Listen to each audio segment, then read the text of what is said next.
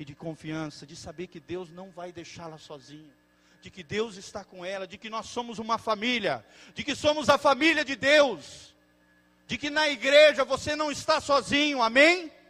Só está sozinho se quiser se se afastar das pessoas, se não se envolver nos cursos que nós temos, se não se envolver nos ministérios.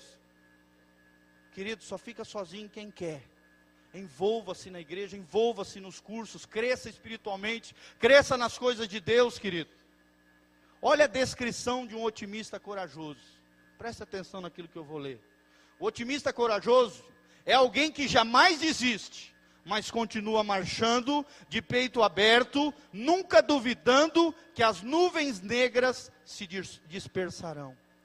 Ele nunca admite, embora a justiça pareça que está sendo vilipendiada ou violada, que o mal parece que vai triunfar, ele sabe lá no fundo do coração dele que Deus triunfará no final de todas as coisas.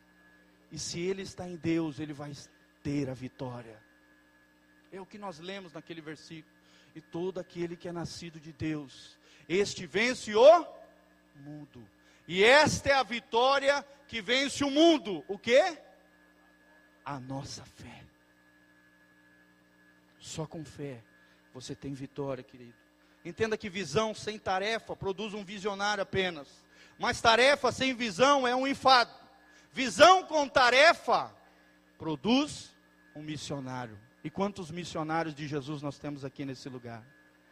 Se Deus te der uma visão de ganhar almas, de conquistar, e nós estamos dentro desse mover.